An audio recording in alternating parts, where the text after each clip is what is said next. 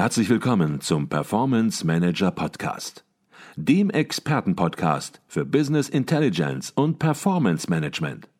Inspirationen, Know-how und Impulse für Controller und CFOs, die noch erfolgreicher sein wollen. Ihr heutiger Gastgeber Peter Blum.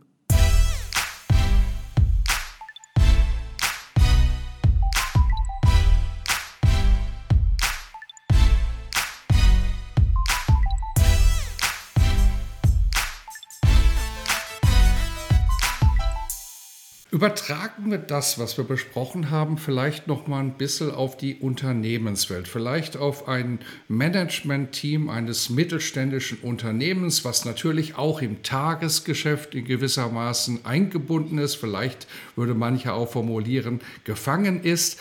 Sie haben sich immer große Ziele gesetzt und manche Ziele erschienen vielleicht am Anfang auch vielleicht ein bisschen unmöglich, wo Sie auch gesagt haben, Mensch, schaffe ich das überhaupt? Ähm, und haben sich dann an dieses Ziel auf unterschiedliche Art und Weisen herangearbeitet, es visualisiert, es vorbereitet und dann entsprechend auch umgesetzt. Was würden Sie einem Management-Team empfehlen, etwas größer zu denken, es Unmögliche erreichen zu wollen? Wie muss dieses Team denken? Was sollte es tun? Was sollte es vielleicht auch nicht tun? Also Grundsatz für mich, groß denken, groß träumen, aber klein starten. Das ist mal das Wichtigste, dass heißt, sich wirklich große Träume erlauben. Ich, von meiner Person kann ich nur sagen, ich habe mir früher das nicht zugetraut. Als Jugendlicher bin ich vielleicht nicht so aufgewachsen wie viele andere. Ich musste mir sehr viele selber erarbeiten und deswegen habe ich mir auch nichts zugetraut. Also ich habe mir nicht zugetraut, das könnte ich mal schaffen, das könnte ich mal schaffen. Und dann hat man kleine Erfolgserlebnisse und dann traut man sich mehr zu. Und dann erst später habe ich mir zugedacht, große Träume zu träumen. Auch heute denke ich noch, was habe ich als Kind geträumt? Gibt es noch was, was ich noch umsetzen möchte? Und das ist schon wichtig. Aber klein starten, dass man nicht ständig glaubt, ich bin schon am Ziel.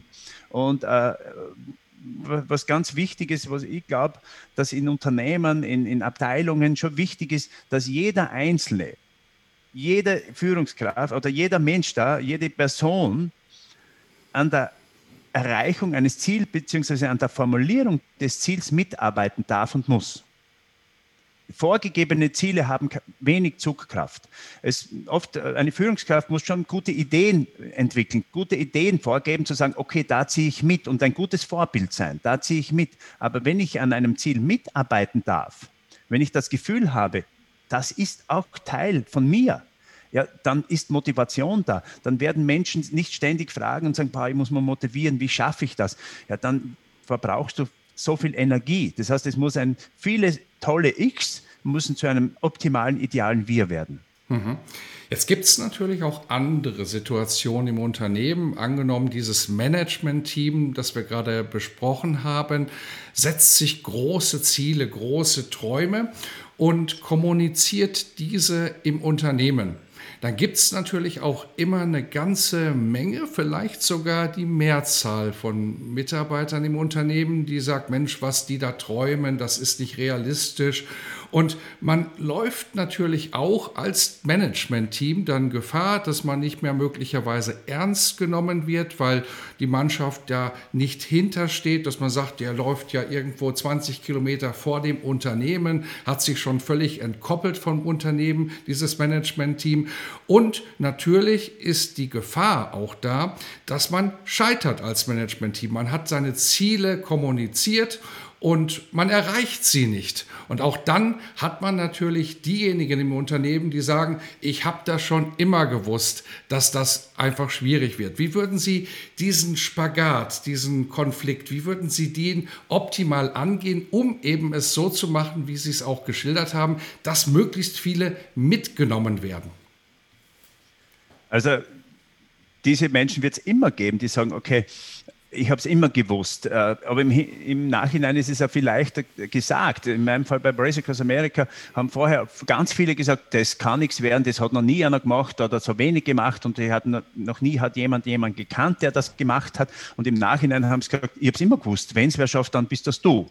Also das heißt, in der, in der Rückwiegelvariante ist es immer ein bisschen leicht, aber wie vorhin gesagt, äh, man muss einfach die, die, die Menschen, die Mitarbeiter, mit einbinden, egal wie viele es sind. Und das ist man muss das Gefühl geben, ich bin dabei, ich bin Teil von dem Ganzen. Und dann wird man vielleicht nicht so entkoppelt sein. Dann muss man nicht immer von oben und von unten, von, von denen und von uns sprechen. Man muss, glaube ich, immer von uns, von wir sprechen und ständig nur ich. Und man muss auch äh, das Gefühl geben, die Mitarbeiter haben die Arbeit gemacht. Die Mitarbeiter äh, schaffen das. Das heißt, man muss die Mitarbeiter glänzen lassen und nicht mich als Führungskraft glänzen lassen. Ich habe es gemacht und verbockt haben es die anderen. Das das heißt, das ist schon wichtig und auch das Wort Wertschätzung wird immer so, so häufig verwendet. Aber vielleicht sollte ich mal schriftlich formulieren und sage immer, erfolgreiche Menschen äh, formulieren Dinge schriftlich, sie schreiben sich etwas auf und überlegen mal, welche Maßnahmen kann ich setzen, um wirklich wertschätzend zu sein. Wenn ich das Gefühl ha habe in einem Team, ich gehöre dazu, das heißt, den Menschen das Gefühl zu geben, sie sind wichtig, sie sind Teil und nicht so ständig nach Hierarchien, der ist der Wichtigste und der ist noch wichtiger und heute haben wir einen, weiß nicht, einen, oft einmal erlebe ich einen Stargast, dann möchte ich liebsten unter dem Teppich durchgehen. Wir sind alle gleich und das Gefühl den Menschen zu geben, jeder ist gleich, jeder ist gleich viel wert und nicht oder gleich wichtig, aber nicht wichtiger und weniger wichtig. Das heißt, dann passiert dieses Gefühl oben und unten und dann sind immer die, ja, die wollen nur haben und tun selber nichts. Also diese Kluft einfach zu, zu, verkleinern. Wir sitzen in einem Boot, wir haben gemeinsame Freude, wir leiden, aber wir gemeinsam scheitern auch und wir gemeinsam werden wieder aufstehen. Das Gefühl, wir sind eines, wir sind das Unternehmen XY, wir sind einen Slogan vielleicht kreieren, Menschen ein Leitbild entwickeln zu lassen, ein Unternehmensleitbild, wo alle Teil sein dürfen. Das, dann entstehen viele Fragen nicht, die sagen, ja, das geht bei uns nicht und die wollen schon wieder, weil dann bin ich automatisch ein Teil von diesem Bastel geworden und dann weiß ich, ich habe etwas dazu beigetragen. Aber wenn ich ständig das Gefühl habe, ich werde nur fremdbestimmt, ja, dann muss ich für diese arbeiten und dann kann ich, ist es klar, dass ich nicht jede Idee oder jeden Gedanken mittragen kann. Und zum Thema Scheitern, das gehört einfach dazu.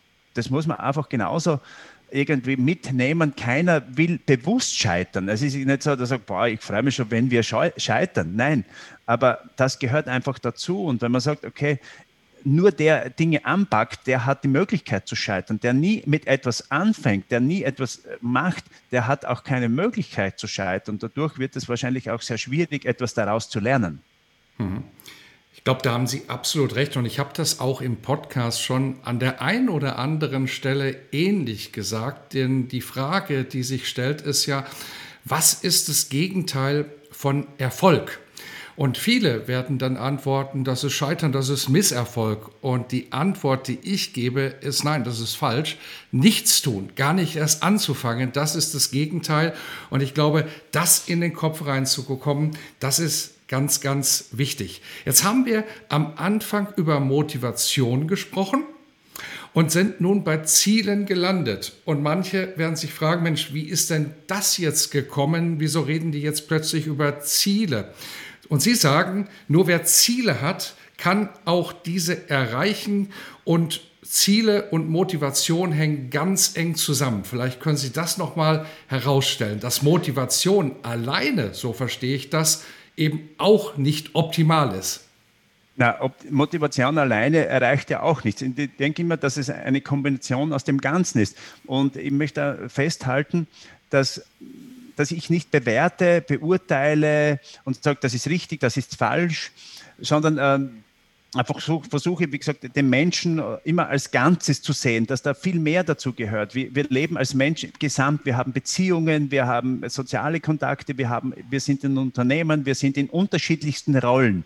Und ich kann nur ein bisschen da für mich sprechen und zu sagen, okay, immer dann, wenn ich ein Ziel hatte, dann, dann war ich konsequenter, dann, äh, dann sind auch andere Dinge gegangen, ziellos äh, fährt man nicht Rad. Also ich, meine, ich fahre schon Rad, weil ich sage, es ist gesund, ich bewege mich. Aber Training und Radfahren ist ein Unterschied. Das, das muss man äh, irgendwie ein bisschen unterscheiden können. Training heißt auch, man tut sich weh, es ist unangenehm, es ist einmal kalt, es regnet. Radfahren heißt, also ich gehe raus und bewege mich einfach, was ja auch gut ist, was total gesund ist.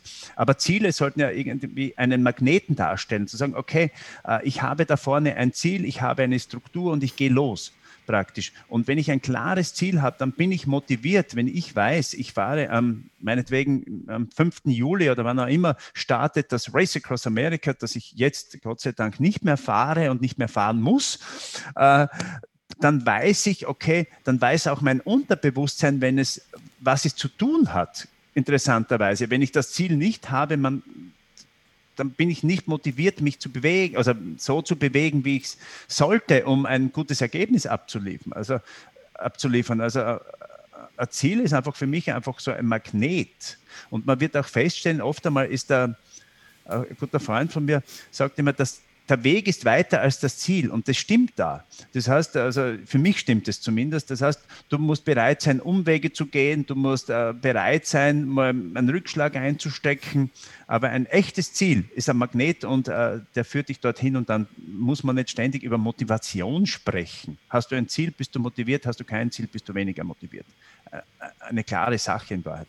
Ich glaube, so einfach kann man das zusammenfassen. Das gilt für private Ziele, für persönliche Ziele, aber vor allen Dingen auch im Unternehmen. Ich habe das noch nie erzählt, aber an dieser Stelle passt das vielleicht mal. Ich bin früher auch hobbymäßig Marathon gelaufen, nicht besonders gut, unter vier Stunden allerdings dann schon. Das ist okay, würde ich mal sagen. Da landet man bei den großen Marathons immer in den erst, im ersten Drittel sozusagen des Feldes.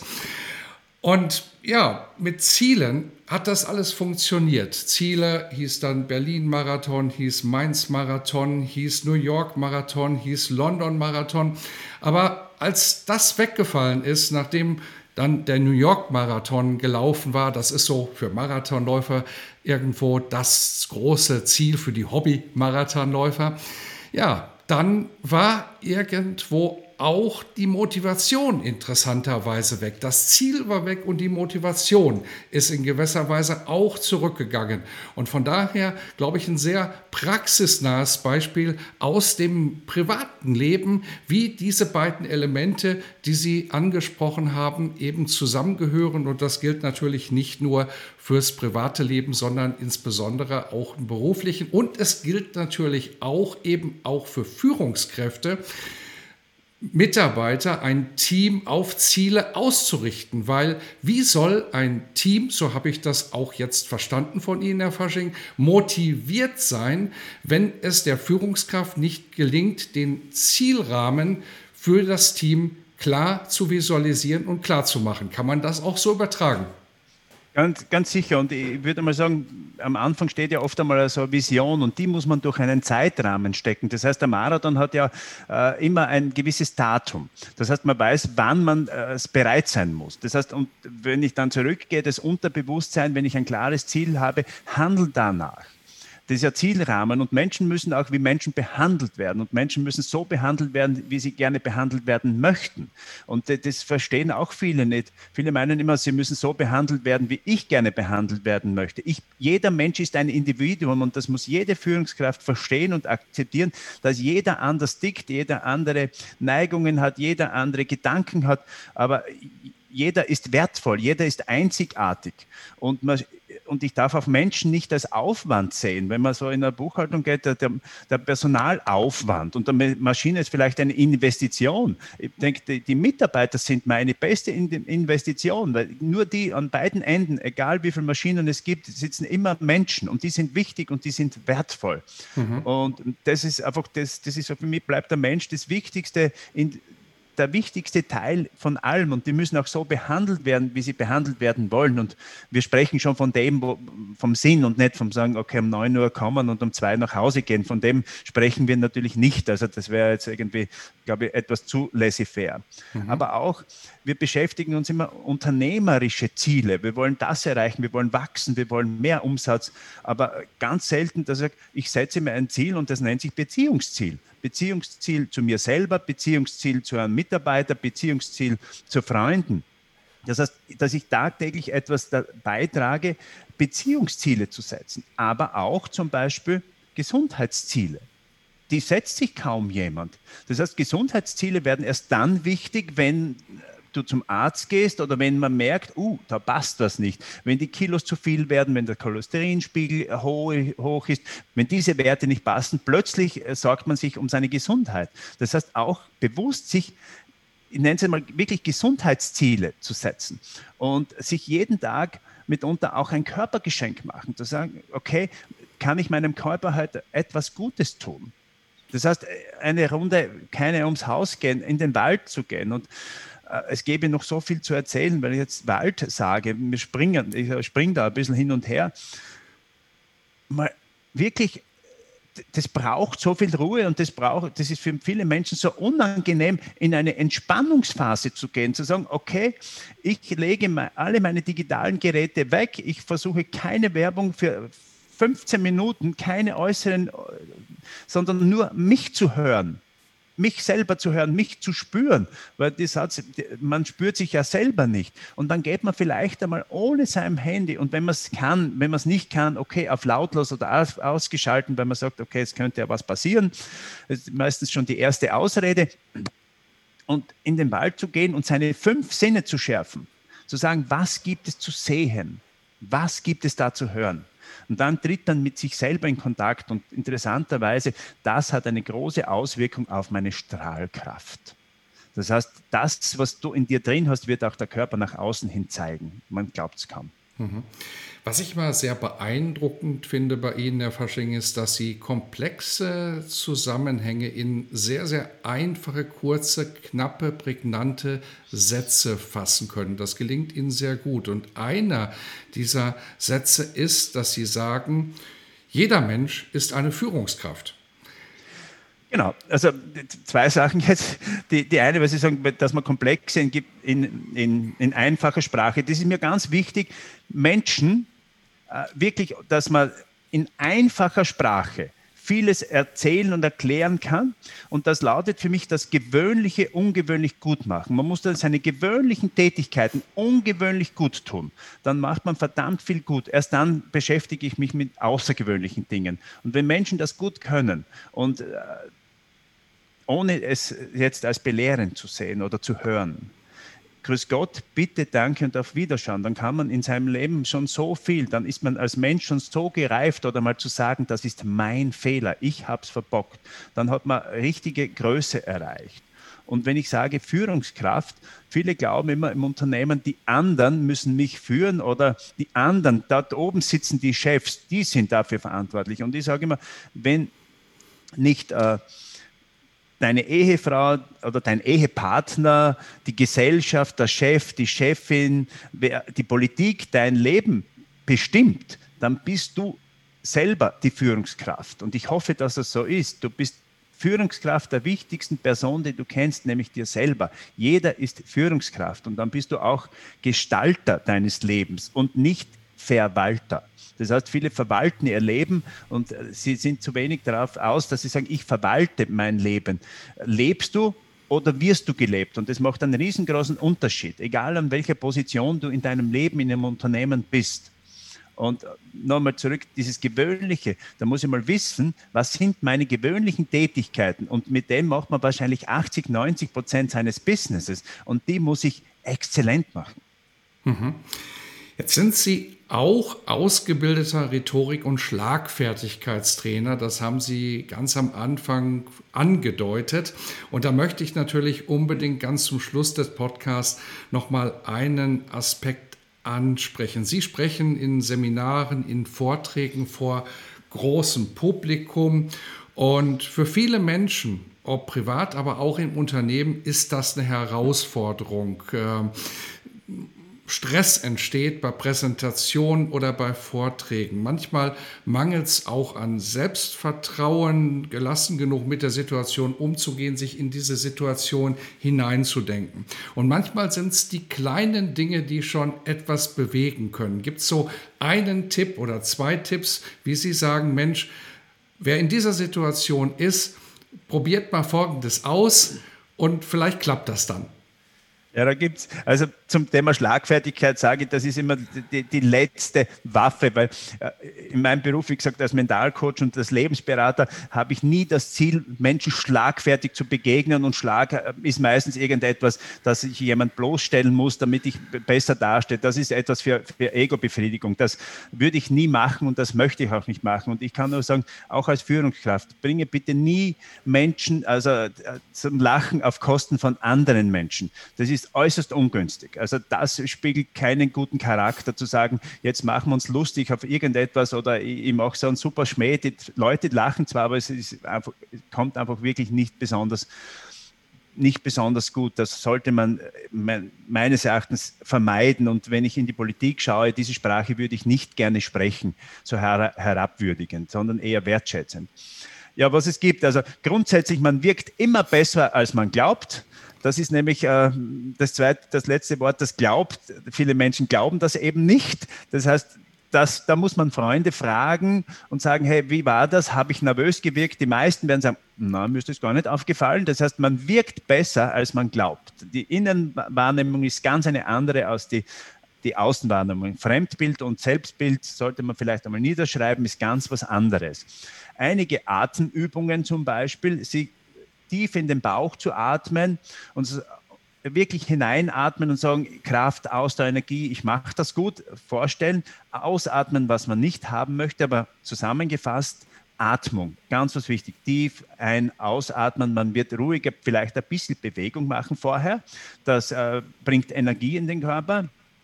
Und Beachtung bringt Verstärkung, das heißt, wenn ich sage, ich kann es nicht gut, ich bin so nervös, dann wird sich das verstärken zu sagen, ich bin ruhig, ich bin souverän, mache eine coole Geschichte, ich habe eine tolle Geschichte, er macht einen tollen Vortrag, ich mache eine tolle Präsentation. Das ist, muss schon ein bisschen so im Mindset drin sein, auch wenn das vielleicht nicht die beste Präsentation wird, aber die Wahrscheinlichkeit steigt, dass sie besser wird, also wenn ich mir ständig sage, ich kann nicht reden, das wird nichts, das ist schon wieder so schlecht. Also, und was, glaube ich, am meisten hilft, das ist einfach Buch weglegen, theoretischen Input sammeln, okay, aber ins Tun kommen. Und so öfter du es tust, umso besser wird es. Und ich kann nur sagen, aus meiner eigenen Erfahrung, es wird immer wieder Dinge, du wirst nach einem Vortrag nach Hause fahren und sagen, der war heute nicht gut. Mhm. Das ist einfach so. Das, und nur so wird man sich auch entwickeln.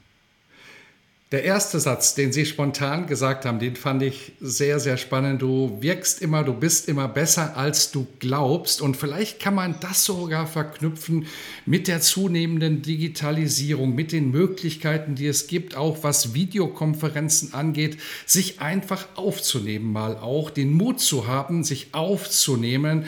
Ja, ob nun mit einer Videokamera oder so ein Zoom-Meeting mal aufzunehmen oder Teams-Meeting, je nachdem, mit, mit welchem Werkzeug man arbeitet, und sich das hinterher anzuschauen, wenn man glaubt, Mensch, das äh, war nicht so ganz gut. Wenn man sich das nämlich im Nachhinein anschaut, dann wird man feststellen, weiß gar nicht, warum ich mich da so ungut gefühlt hatte. Das war doch völlig okay. Das kam gut rüber möglicherweise. Sogar der Versprecher, der Hakler bei dem ich mich in der Situation ungewohnt schlecht gefühlt habe, der ist gut rübergekommen, weil er einfach authentisch und natürlich wirkte.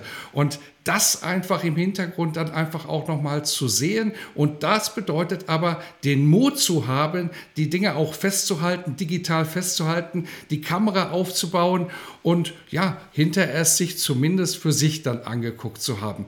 Das ist vielleicht auch eine Sache, die schon jeder erlebt hat, die Sie auch schon erlebt haben, Herr Fasching, wo Sie gesagt haben, Mensch, wie ist das rübergekommen? Sie haben sich hinterher angehört, Sie haben sich hinterher angeschaut und gesagt, Mensch, eigentlich war das sogar gut, was ich in der Situation als nicht gut empfunden habe. Stimmt's?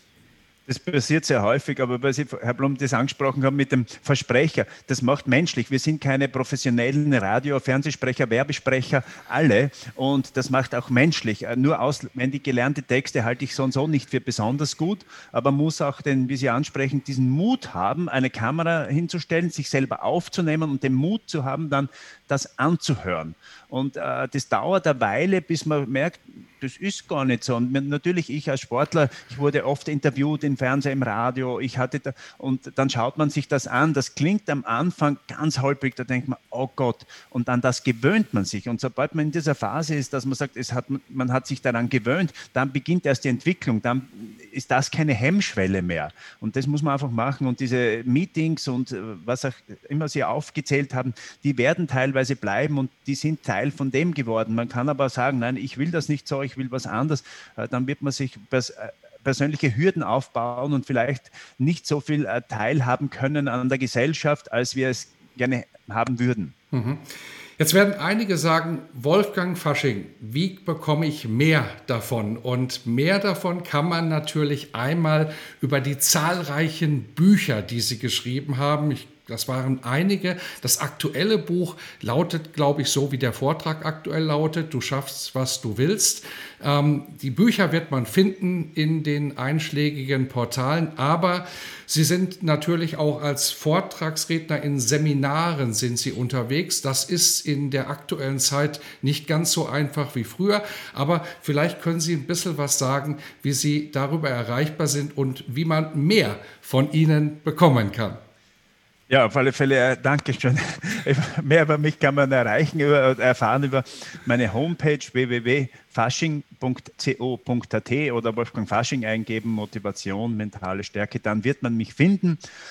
Und ja, auch das eine Buch, das ich noch gerne erwähnen möchte, ist einfach, dass ich geschrieben habe, die Kraft der Gedanken und wie diese unser Leben prägen. Da beschäftige mich, ich mich einfach mit unseren Gedanken und dass unsere Gedanken sehr wohl äh, unser Leben prägen. Und umso öfter ich was denke, umso mehr wird mein, meine Verhaltung sich verändern. Das heißt, eine Einstellungsveränderung beinhaltet automatisch eine Verhaltensveränderung.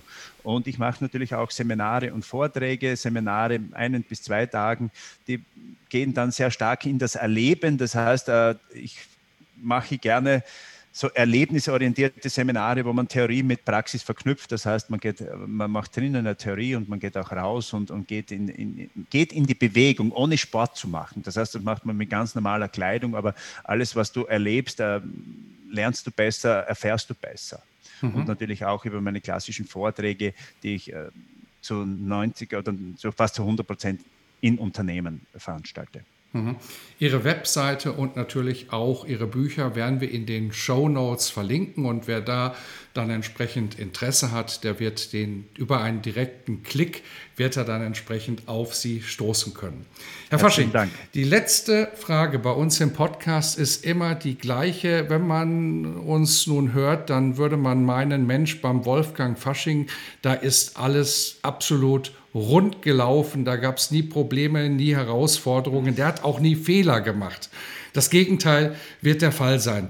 Gibt es einen Fehler, den Sie gemacht haben, den Sie hier öffentlich machen können, vor allen Dingen, weil er anderen hilft, diesen Fehler zu vermeiden und ja, daraus zu lernen? Gibt es da irgendetwas, was für ja, Menschen in Unternehmen oder auch privat sinnvolle Message sein könnte? Also ich habe momentan, glaube ich, keinen, keinen einzigen Punkt, den ich herausstreichen möchte. Nicht, dass ich gemacht habe, ich habe genug Fehler gemacht, also Rückschläge.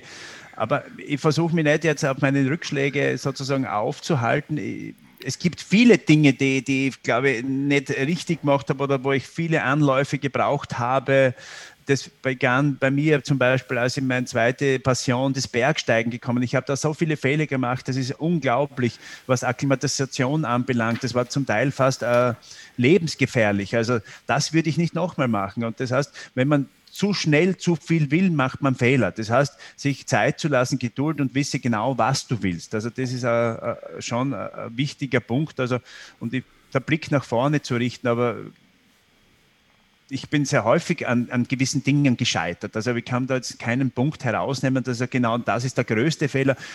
Das möchte ich einfach sagen, ich versuche auch nie zu sagen, was ist dein größter Erfolg, was ist dein, dein schlimmster Erfolg, sondern es ist, wie es ist und so, es ist gut so, wie es ist und so, wie es gekommen ist. Mhm.